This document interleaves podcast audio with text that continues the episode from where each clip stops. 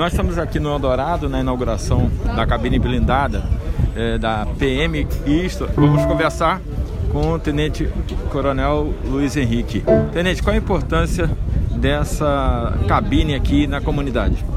É uma evolução, né? Porque nós já tínhamos um ponto aqui que era o container e hoje nós temos uma estrutura permanente blindada, que isso faz com que o nosso efetivo possa trabalhar com mais segurança, levando mais segurança para a comunidade, para que os, os, índices cada vez mais sejam menores dentro daquilo que a sociedade espera.